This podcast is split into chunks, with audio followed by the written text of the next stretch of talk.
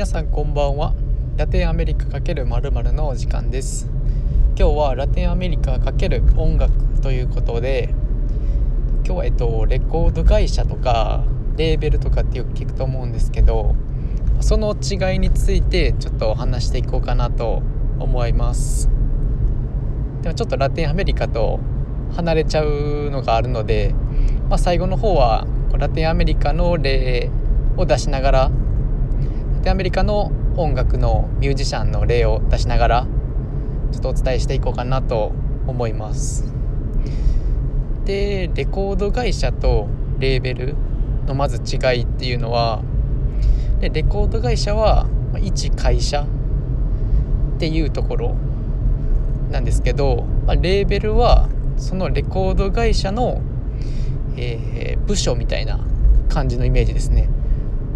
なのでそのレコード会社の中にレーベル会社レーベル会社とかレーベルがあるっていう認識ですね。でレーベルは主に何するかって言ったら、まあ、アーティストを所属させて CD を作る組織で、まあ、主にアーティストは、まあ、ここのレーベルっていうところと契約するっていう感じですね。で、まあ、レーベルが CD 作ってでプロデュースしてみたいな感じですね。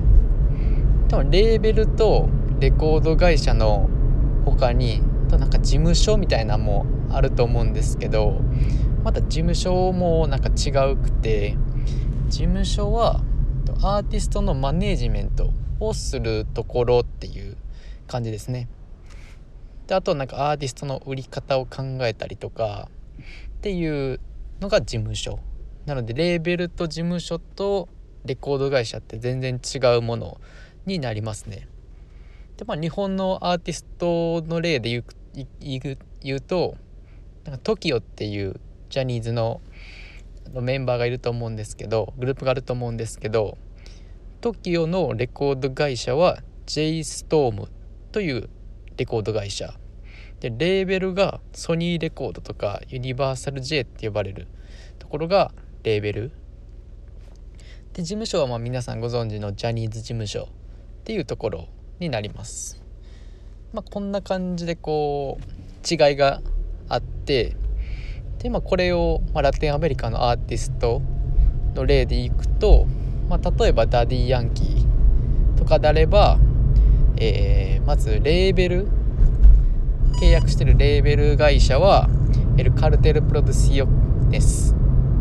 とか Los Cangris Music Incorporation とか・ Cartel Records とか、まあ、よく多分曲中の中とかで言われてるあのレーベルの名前なので聞いたことあると思うんですけど。でこのレーベルのレコード会社っていうのがユニバーサル・ミュージック・グループっていう会社ですね。あとはソニーソニーミュージック・ラティンとか。っていうレーベルもあって、まあ、そこのレコード会社はソニーミュージックエンターテインメントっていう感じですね。であとはバッドバニーとか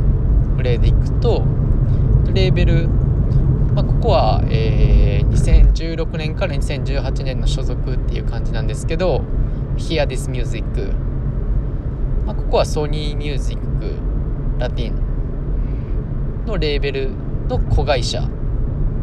で、えー、レコード会社ソニーミュージックエンターテインメントさっきも出てきたやつですね。がレコード会社って感じですね。また今はパッドバニー違うレーベルに所属してると思うんですけどまあこんな感じですね。であとちょっと特殊なのがあってまあニオ・ガルシアとかキャスペル・マヒコとか、まあ、この辺は、えー、レーベル会社フローラムービーっていうレーベル会社なんですけど、まあ、ここはレコード会社を持たない独立したレーベルの会社みたいです。特にレコード会社とかもなくっていう感じですね、まあ、こんな感じで、えー、レーベルレコード会社事務所ちょっと意味合いが違うので、まあ、今回ちょっと説明させていただきました。ちょっとラテンアメリカとはちょっと離れた、えー、配信になりましたがまた次回も是非お聴きいただけると嬉しいです。それではまた次の投稿で。